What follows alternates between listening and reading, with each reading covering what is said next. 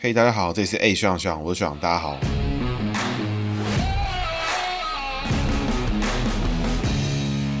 Hello，大家好，这是 A 学长学长，我学长大家好，学长又回来了。那学长今天呢要讲的是江泽民哈，这个老哥呢，这个老同志，我们前中国领导核心的老同志呢，在十一月三十号的时候过世了，就是今年的十一月三十号了，不久之前，他的过世某种程度上面代表了一个时代的结束了，这个是令人发人深省。那另外一方面也是因为大家近期可能哦已经差不多听腻了台湾政治人物了，当然我们最后还是会回归到台湾政治人物，不过最近可能大家这个穿插一下我们江泽民老同志的这个故不。是，他这边有在我的节目评论里面有人留下，就是说什么是什么小绿节目啊，然后要我踏入同温层，然后基本上。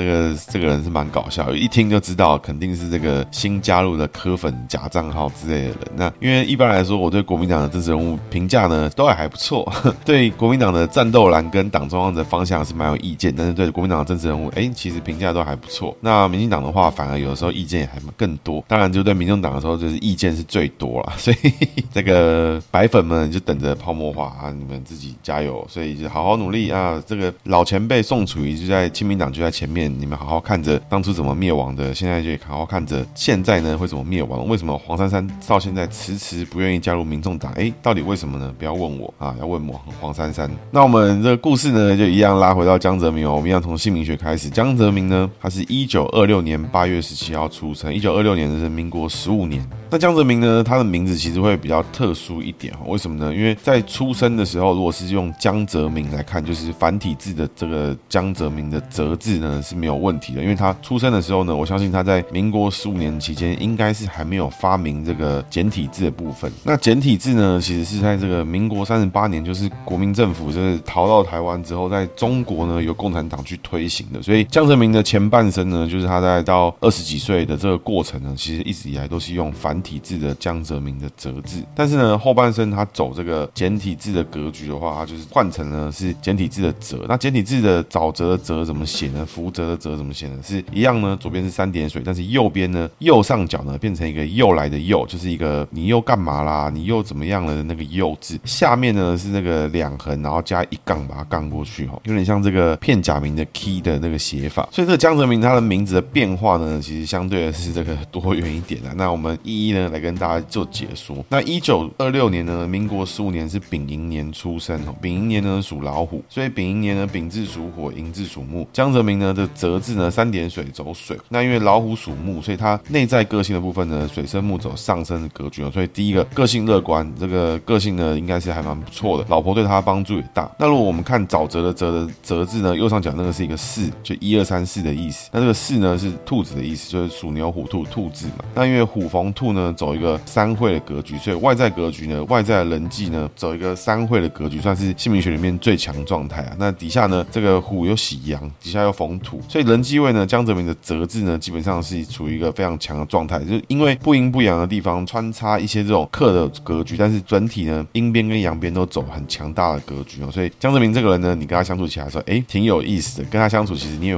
会觉得他个性乐观，勇于面对挑战，然后面对到这个外面的人啊，他有爱护自己的羽毛啊，就是形象上面他也顾得很不错。那后半生呢，因为名字呢改成了这个简体字呢，这个折字的那个又来的那个又呢，我们解交叉角，那底下那个两横一杠的那个东西呢，我们解木头。所以交叉角部分我们走上克格局哦，所以他年纪越大呢，越注重他自己的外在形象。年纪越大呢，穿的就越帅。以前年轻的时候呢，哎，这个好朋友相处出来见见世面，那这个外在呢 OK 就可以。但是呢，越长越大呢，就觉得哎不行不行，我要把形象顾好，我要让外面的人看起来哎很体面，会很注重自己的形象。那木字呢，一样走好的格局哦，然后另外暗藏一个下身的状态存在。所以他长得越大呢，小时候呢是一个属于人际位对他很相挺，朋友呢，女生朋友、男生朋友都很挺他，但是长大之后呢，哎，他又会去还给大家，希望能够帮助到更多人，这是一个江泽民的泽字的格局。那我们到工作位的时候呢，这个名字的简体跟繁体是一模一样的，所以他这个名字呢，我们解成龙的意思，就是子丑寅卯辰的这个辰字，属牛虎兔龙的这个龙字的意思。那虎逢龙呢，走个天龙地虎斗哦，纯看五行的话呢，都是走木质格局的话，其实财位呢是好的，那工作位呢木生火走上升也是好。但是呢，你如果看到这个生肖喜忌部分的话呢，虎逢龙走，天龙地虎斗，所以呢，哎，这个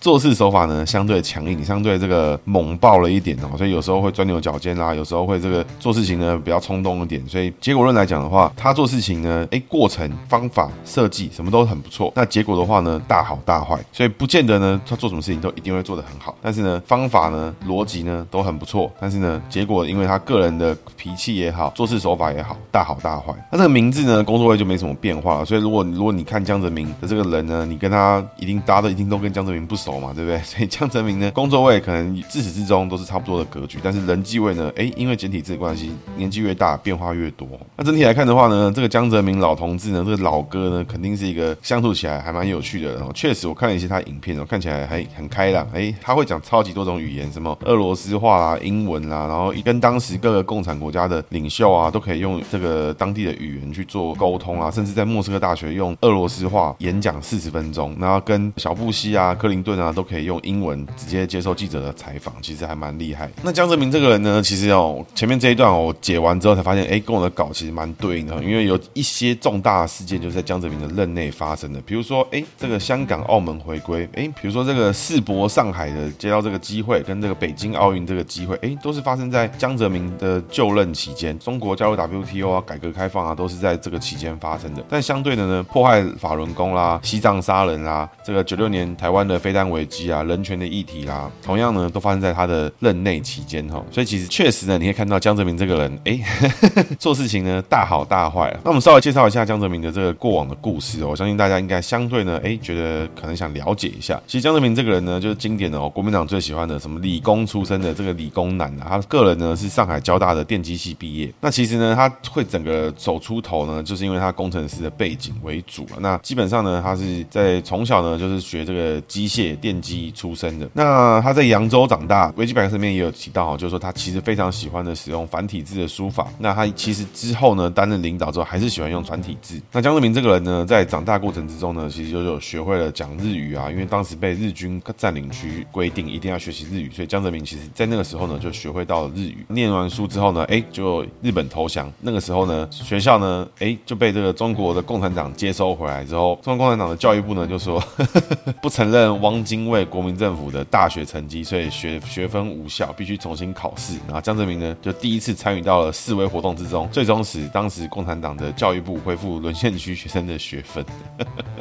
那这个这个也是一个小插曲啊。那在那个年代呢，去抗议呢，还是不会被杀头，不会被禁言，不会就被禁手机，所以是还 OK 的。所以在那个年代呢，江泽民就是从这过往之中二十几岁嘛，因为他是一九二六年出生，在一九四五年的时候，他大概是二十出头，去大学生刚毕业最热血的年代。那江泽民呢之后就在上海找了一份工作了，当年呢叫做海宁洋行，就是现在的益民食品一厂。那他做的是电力供应工程师的工作。那因为他是一个做这个冰淇淋啊，做冰棒。的这个企业有大量的冷藏设备，所以江泽民在那个时候呢，就专门维护这个冷藏设备啊，修冰箱啊，干嘛的？那这个益民食品呢，当还有成立一个品牌叫光明牌啦。那这个光明牌呢，就是当年由江泽民负责研制跟创立的一个食品的品牌。江泽民呢，也因为在上海内战的时候，因为江泽民跟工厂工人合力保护财产不受国民党的军队控制。那解放军跟国民党在上海市区打来打去之后，后来呢，解放军发现他共产党员的身份之后，哎，任命呢江泽民。是这个工厂的党代表，所以他就是在这个工厂里面呢，越做越大，哎，做的业务不断越做越好之后，就成立了我刚刚提到的这个光明牌的食品。那现在呢，淘宝上面都还找得到这个光明牌的食物，他卖了一些什么雪糕啊什么的，看起来呢，哎，这个江泽民的业务范围是蛮广的。那从这边早期的故事呢，大家就可以知道说，江泽民是一个非常厉害的这个电力工程师啊，是厉不厉害其实不知道，但是他就是长期都是做这个工作，然后他非常专心专业的在做这个电力设备的供应，不管是刚刚提到的冷藏设备也好啦，他之后呢去做什么肥皂公司啦什么的，因为他就跟着这个当年的这个一个叫做上海工业的汪道涵呢，不断的受他的提拔之下，哎，江泽民就不断的在工程师里面慢慢成为这个工程界里面的领导啊，这个老同志成了领导特行的。那在一九五四年呢，他后后来就去做了长春一汽，那那是长春第一汽车的意思哦。那个时候呢，大家知道就是说，在全中国呢，都会成立很多大型的这种国有企业啦，想要自己有造自己的车，自己造自己的什么东西，就是共产党的那一套逻辑。这个江泽民呢，就奉命呢新建长春第一汽车制造厂，还去莫斯科学习了汽车制造厂的实习。过去呢，也带领了很多人去这个莫斯科留学啊、交流什么的，甚至呢，由江泽民带着这个长春第一汽车制造厂动力处的科长，他底下呢有数数百名员工啦。在一九五六年的时候呢，生产的第一辆解放牌卡车开出那个装配线，那是江泽民当时的这个一大丰功伟业。那江泽民呢，其实在在工程界其实就做了很多事情，其实他就是做了非常多的东西之后，哎，后来呢就调任了机械工业部的上海。江泽民呢那时候在工程界呢就做了很多领导的工程，所以他虽然他本身呢是以电机工程为主，但是呢在过往的经验里面，他有动力啊，从燃煤改成烧原油的这个工程也是由他负责啦，甚至是上海电气科学研究所副所长啦，也是他曾经有他做过的事情。那甚至呢还有做过这个原子能发电设备的设计工作什么的。所以其实当年呢，因为大家去想哦，那个时候中共的领导班底刚出现，还有什么斗争啊，这个文化大革命啦，什么四人帮什么的时候呢，哎，这些事情跟江泽民有没有关系啊？答案是没有，因为呢，江泽民那时候很专心的在做这个我们国民党最喜欢的这个好好做代志啊，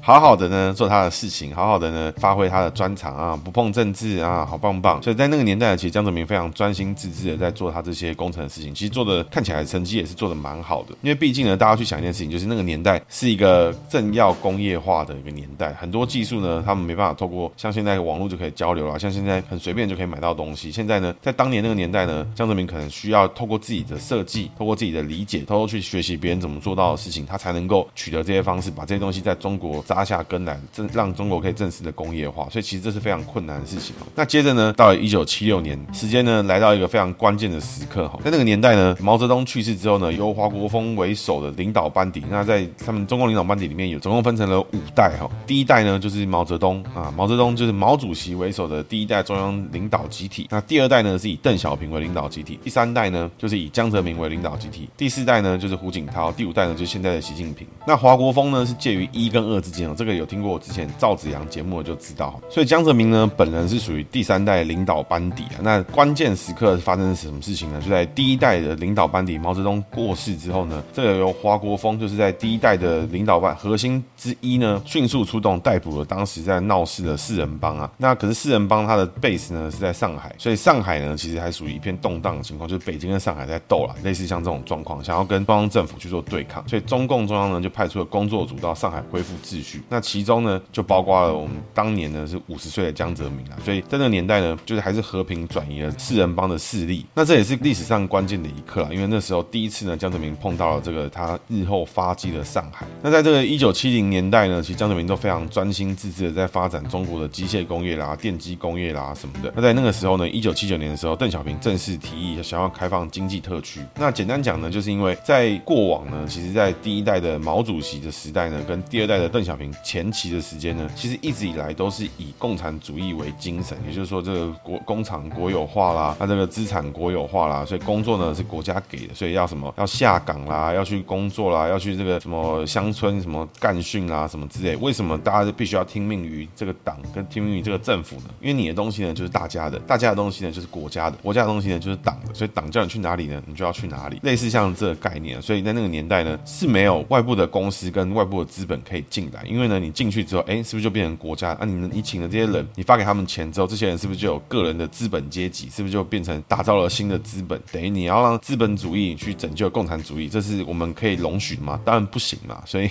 所以邓小平呢提议就建立经济特区，比如说深圳、珠海、汕头啊、厦门等等的，然后透过国务院啊，还有什么投资管理委员会呢，去贯彻对外开放的情况。简单讲呢，就是在第一代跟第二代的过程之中，发现的透过共产主义确实没办法活络整个中国的经济，所以必须要用改革开放的方式，让更多的资源可以进来。那当时呢，江泽民就负责了国家进出口管理委员会哦，那还有国家外国投资管理委员会副主任兼秘书长。那大家知道这个事情有多大吗？因为呢，你就想当年呢，中国就是一个拥有巨大的市场、巨大的人力资本的地方。江泽民呢，管理了整个国家的进出口，管理整个国家外国进来对他投资的管理。江泽民的权力呢，会非常的大。那为什么会给他呢？是因为他其实一直以来都有透过以中国机械工业代表团身份呢，去全世界各国去参访啊，希望把技术带回到中国。那透过这个方式呢，江泽民其实在上海有累累积到成绩，在全国的工厂里面都累积到他属于他个人的功绩。那在这个期间呢，就是改革开放的期间呢，江泽民就慢慢的呢开始了解到，就是开始弄什么加工出口区啦、自由贸易啦、边境啦，就是不要让外国的资本、外部的境外势力啊干扰到了共产的中国。那慢慢的呢，就其实江泽民就慢慢的打下了更大的功绩啊，因为他开始有很多什么加工出口区开始出现啦。之后呢，在一九八三年呢，江泽民升任电子工业部的部长。那基本上他提出了电子工业的发展计划，因为江江泽民个人认为未来呢，他们要做的事情有很多。第一个最重要的事情有两个，一个是计算机，就是我们的电脑跟集成电路，那这个就是 IC 的意思。所以江泽民的眼光准不准？其实他眼光是非常准哦，因为如果他看到的东西是这个的话，那确实如果当时有正确的资源进来的话，哎，其实台积电搞不好直接就是变成中积电，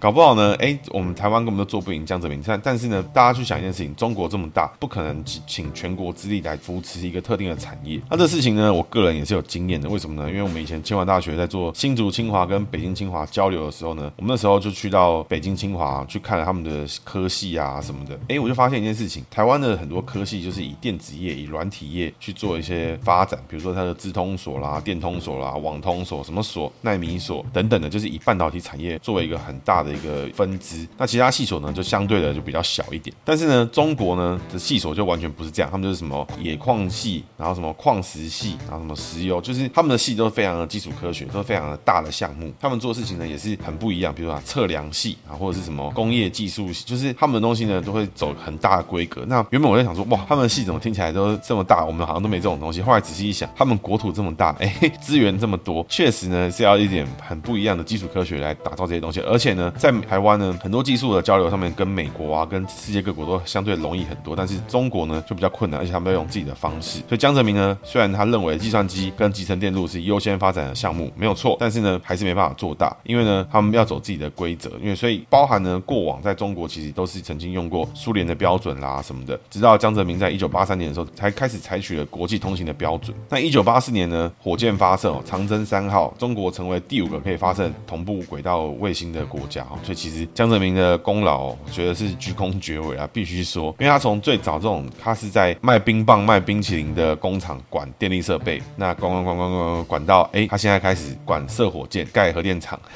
决定这个中国未来计算机跟集成发展的这个优先顺序，中国未来十年怎么做？他甚至呢还有很具体的提到，就是说希望呢要扩大电话、彩色电视机的生产等等这些规则。所以其实江泽民他这个时间点是发生在一九八三年嘛，那他一九四九年就是这个上海战役的附近啊，一九五零年左右的时候呢，其实到他都还在什么做肥皂啦，做这个冰淇淋啊，所以短短不过就是这三十年哦，他个人的职业生涯已经走到一个非常高的巅峰。那不久之后呢，哎，他就开始往更高的地方去走了。为什么呢？因为其实后来呢，我们刚刚提到这个汪道涵，就是一直在。有提拔江泽民的这个老哥哈，他当时呢是上海市的市长，但是呢，其实就很多人觉得说，哎，这个上海进步的很慢。那因为汪道涵可能当时年龄比较大，所以汪道涵就推荐了江泽民这个小同志啊，当年特会修冰箱，特闲的倍儿棒，特有专长啊，特会用电。所以呢，在一九八五年的时候，江泽民就担任了上海市的人民政府市长。江泽民上任呢就蛮屌，他他很会作秀，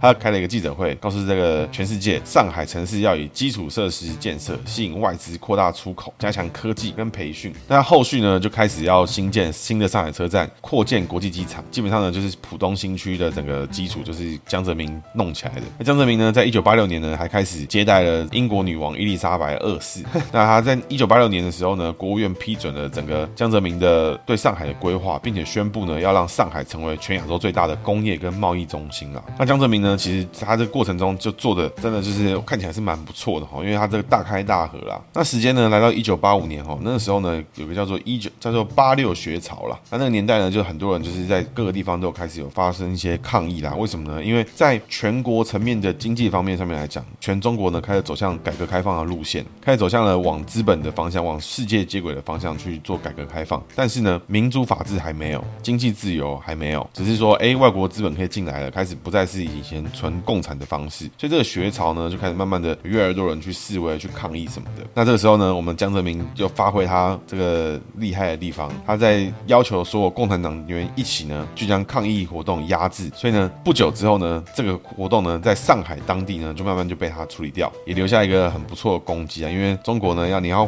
处理陈抗处理的好的人呢，哎，就自然呢可以相对快速的往上走。那后来呢，江泽民就不断的一直往上爬了，一直往上走，直到呢，就是到我们故事来到一九八九年的六四天安门事件。那这个六四天安门事件呢，其实是一个巨大的转捩点。为什么呢？因为在前一个接班梯队，就是当时呢，整个中国北京呢，都是以邓小平呢作为整个核心的领导阶层。所以呢，我们讲了这么多，虽然说，哎，这个江泽民好像有碰到重要的东西，但是呢，他一直以来呢，最大最大就做到这个电子工业部部长，而且呢，电子工业部还是当时最新最新的东西，有可能有点像我们现在什么科技部，还是什么这个什么网络数位部，就刚开始而已。它最新最潮的东西，产业呢做的大不大？还没有很大，但是你没有。就是不行就对了的感觉，但是呢，中国这么大，你还有很多内政啊，你很多外交的事情要处理，你还有什么农民啦、矿产啦，各式各样的人口的问题，随着这些东西都在衍生。所以，其实江泽民呢，虽然有碰到中央，但是一直以来都不会是核心的幕僚。那直到一九八九年呢，发生了天安门事件呢，当时在第三代接班最热门的这个赵紫阳呢，其实已经被清点到已经要做的这个总书记的这个状态。不知道的听众们可以回去听我赵紫阳那一集，那是我们的第一季的第六十四集。那为什么是第六十四集呢？嘿嘿，这个。大家应该知道，这个六四呢，大家留在六四集讲。所以赵子阳的事情呢，因为就导致了赵子阳跟当时的邓小平呢产生了嫌隙，所以赵子阳呢就是成为一个消失的中国总书记了。所以大家如果不知道的话，其实呢，在邓小平跟江泽民中间呢，还有穿插个赵子阳，只是因为赵子阳呢差一点呢就让中国民主化，所以呢，所以呢，这个他就被消失了。接着呢，江泽民呢在当时整个全国性的六四天安门的这个学运里面呢，他是只负责上海的部分，所以他在上海呢就是兵不血刃。就把这个示威群众呢就解散掉，但是呢，在北京天安门呢弄出了一场血案，那个当时呢就搞得就是一片混乱，所以呢，后来在一九八九年之后呢，江泽民就被紧急调入北京哈，那由邓小平呢正式呢做了政治交代，所以呢，在那个年代呢，一直到现在，嗯，这个什么疫情的防疫啊，压制这个报道啊，压制这个叛乱的事情呢，都会是中国的共产党决定你是不是有能力的一个环节，因为像江泽民呢，就在前面提到的八六学潮，还有这次一九八九年的六四天安门事件呢，不管是你是以处理人民的暴动啦，处理人民的抗议啦，处理学生的抗议，处理学潮啦，他同时呢，对于这个媒体的压制啊，政治能力跟外交呢，他都处理得很不错。所以江泽民呢，就在这个地方呢，被邓小平看上。同时呢，江泽民本身呢是工程师出身，他又没有什么派系，他又不是什么大佬之后，所以呢就被领导阶层呢，中共元老们就看上，说，哎，这个江泽民这个小同志特行特棒倍儿棒，就觉得他很不错。所以最终呢，就由江泽民取代赵紫阳，成为了。新任的中共中央总书记哈，江泽民呢就正式的接班之后呢，他就做了非常多我们刚刚提到的事情。那江泽民呢，主要就是以改革开放的方式、改革开放的手法跟政治方式呢，开始呢进行了中国特色的社会主义呢，做了一个核心的出发点哈，然后开始呢让全中国开始进行更开放的角度，所以包含像是整个中国的开放啊，都是在江泽民的统治之下慢慢出现的东西。那其实江泽民的故事呢，哦，就是很多啊。这一段期间他刚接任党总书记的时候啊，其实发生了很多事情。那我觉得这事情呢很不错，但是我觉得我们就听一些台湾听众有听过的故事为主，因为其实在当时江泽民做了很多事情，那那些东西我看起来呢，我觉得蛮陌生的。那台湾庶民呢最有感的就是什么？就是因为呢江泽民迫害法轮功，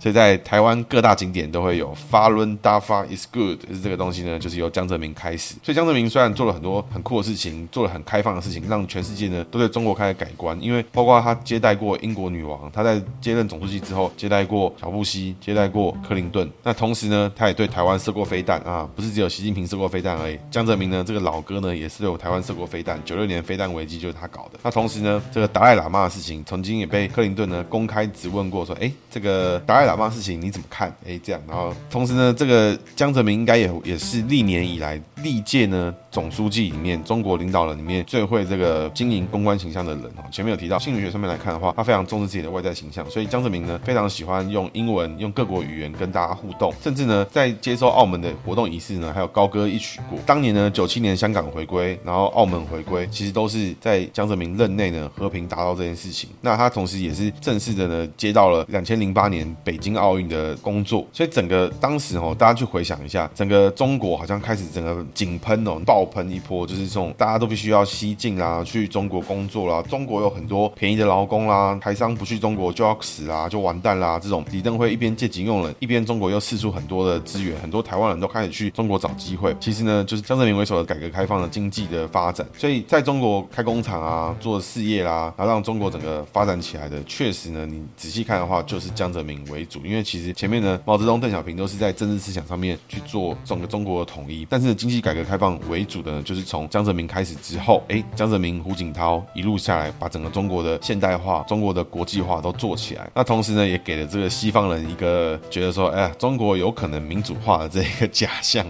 那后面其实他江泽民做了蛮多事情啊，我觉得都还蛮有意思。但是呢，必须说啦，就是江泽民这个人呢，他就是我们前面姓名学有讲到，哎，就他的功绩来看的话，真的就是做事情做的还蛮稳定的，也会有人赏赐他。那成果呢，大好大坏，因为你事情做得很好，但是呢，你在这个平定叛乱、平定这种西藏的暴动什么的，哎，你你做得很好，那就代表会有很多人死啊，这其实都是蛮恐怖、蛮危险的事事情啦。那这个江泽民呢，这个老哥确实是蛮有意思。那故事来到这边呢，其实我们就差不多，就是他后面就做的不错之后，他之后呢就接班给了这个胡锦涛。那胡锦涛呢就走一个比较温和的方式，胡锦涛啊、温家宝啊这个体系。那之后呢又再转给了习近平。那其实整个江泽民呢，就从他的这个总书记的期间呢，就培养出了一批上海帮啦，什么周永康啦，什么就一些相关人士。那通常啦，就是按照中国人的这个斗争的习性啊，跟共产党斗争的习性呢，就首先呢，起手式呢，必然呢，就是说先这个涉贪、涉黄、涉黑呃等等这种事情开始去做一点一点的这种东西。那必须要知道，就是说江派呢，这个在二十大已经是全灭的状态。那时候大家如果有注意到二十大的新闻的时候，就会看到就是说，哎，二十大里面就是中国的这个政治交替的仪式里面，江泽民是有出席的，胡锦涛有出席的，习近平有出席。所以在当时呢，中国三个前任、前前任跟现任的中国领导人同时出现在镜头前呢，就是最近一次的二十大。但是呢，江泽民已经过世，胡锦涛当天呢是被退场，所以现在呢，中国呢现在就是以这个习近平为大。那我觉得大家可以仔细去思考，就是说你换个想法来看的话，其实中国就是一个这个比较花式的地质啦，就是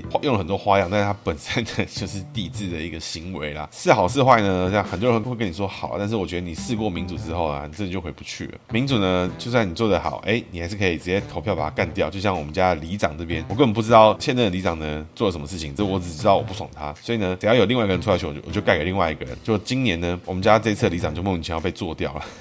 那当然呢，还有其他的政党也是这样被做掉。那有很多原因，民主呢，就是你可以决定你的领导人是谁，而不是这些领导私相授受，看到谁很不错就给谁去安排后后续的工作。各位可以回归到这个历史的时间线上来看的话，这个一九八零年代、一九七零年代，整个中国的起飞啊，经济改革开放的这个活动开始发生。哎，这个整个全球的外资开始引进，这个时候江泽民在干嘛？哎，他是这个外国投资管理委员会的副秘书长，进出口委员会的会长。所以在外国的资金方面、外国的势力方面，他有没有接触到？长期一定都有接触。那后续呢？就在天安门的事件里面，他在上海扮演了一个兵不血刃就瓦解危机的一个角色。那他后续呢？自然他就帮自己拉到接班梯队之下。哎，他在他的路线之下呢，江泽民带了整个中国经济改革开放里面，当然附带很多问题啊。但是他整个中国的整个起飞，飞到一个飞天到不行。那直到最近呢，习近平呢开始割韭菜割一波啦，共同富裕啊，特行，你的钱就是我的钱，我的钱就是国家的钱，我国家的钱就是党的钱啊。所以现在呢，整个三十年来的改革开放呢，就开始走向一个这个收割期间了。所以看起来呢，哎，好像中国什么互联网啊，物联网特行倍儿棒，经济呢不断起飞。但是呢，目前开始看起来，哎，随时呢都可能就一刀割下去，就全全部都没有了，一刀哎就变成国家的，是会会不会发生？会。所以这种花式的帝制啊，我个人还是觉得这个蛮恐怖的。因为今天呢，再怎么样都不太可能，就是有台湾的政府呢，忽然间就一纸公文，哎，你家财产都变成他的，那还是毫无来由的哦，不是说什么你有犯法还是什么的前科之类，还是你有什么问题，法律呢就给他这个权限。台湾呢应该很难做到这件事情，但是呢，在中国呢，呵 呵好像蛮蛮恐怖的哈、哦。在这边呢、啊，我们就是用一句老话来总结一下中国这最近的三个接班梯队，就是江泽民、胡锦涛、习近平，可以看起来啦，就是这个改革开放三十年啊，一系回到解放前。接下来是学长今天的姓名小技巧，今天要讲的是属虎逢龙哦。那龙字有很多种形态啦，那今天的龙呢是江泽民的民哈，就是这个中华民国的民哈，中华人民共和国的民哈。这个民字呢就解辰的意思，那辰呢就是子丑寅卯辰巳午未的辰字，所以当你是属虎，名字里面有民的话呢，哎，走天龙地虎斗的格局。那天龙地虎斗会不会是不好的呢？其实呢也未必，因为你看江泽民这个人工作上面有没有才华，他绝对有啊，他刚出社会在修冰箱而已，那这个老哥修冰箱修到三十年后，他直接掌管整个中国的火箭发射，哎，射卫星，整个中国未来电子工业、集成电路，哎，怎么发展由他规划。所以你说这个天龙地虎斗有没有很差？其实好像也还不错。但是呢，有没有必要呢？把自己逼到让自己身体坏掉？哦，这就不一定了。因为在维基百科里面有特别提到，就是说当时呢，因为江泽民的这个使命感太强了，所以他在东北的时候呢，因为冬天特别冷嘛，那那个时候呢，因为中国跟苏联其实有这个吵架、有玩 gay 的这个状态啊，所以当时苏联把所有技术都抽走。那包含呢，前面故事有提到江泽民当时在长春第一汽车的时候的问题呢，所以整个中国呢，因为煤炭的产量不够，所以江泽民呢就担任了这个把动力锅炉改成用烧原油啊、烧石油的方式来做。那江泽民呢做好了这个改造计划，甚至呢自己做出了储油罐。那最后呢，在限定时间之内达成了用原油、用石油的方式去提供动力，让这个十万长春市民可以顺利过冬之外，还可以让长春第一汽车一样呢有动力可以持续开工哦。那基本上呢，维基百科里面特别提到，江泽民呢一直以来都把这个改造工程视为自己人生很重大的成就之一哈。那也提到就是说，江泽民因为这件事情呢就积劳成疾啊，所以他身体可能就是也不太好，所以在这个时候呢，所以天龙地虎斗呢有可能让你的工作表现很不错，但是呢为了工作表现好，相对的呢天龙地虎斗，哎斗斗斗斗到自己身体出问题也是有可能的事情。那所以如果你或你的朋友是属虎逢龙的话呢，自己要注意一下，有时候呢，哎人际上面或是工作上面，有时候有些时候大起大落，或是你自己一头热，或是那个整个一股气上来，哎整个俩攻，整个抓狂，让这个身边人或是让你旁边人不爽的时候，哎有时候你就稍微顾虑一下自己身边的人的状况，或是你个人的健康状况，不要让自己逼到自己天龙地虎斗，都出自己上了绝路啊，觉得不太好。那你看你工作了这么久，工作了这么辛苦，你看中国改革开放从共产里面特地呢创造一些新的学说啊，富有中国社会主义模式的这个经济发展啊，特行的让这个外资投入啊，让中国人民也可以富裕啊，让中国人民可以尝到这个资本的甜头啊，有没有？就像你辛苦工作了三十年之后，哎，要开始享受你的人生的时候，哎，你忽然暴毙，有没有？这就是什么？这就是改革开放三十年一系回到解放前。以上是今天节目，谢谢大家，大家拜拜。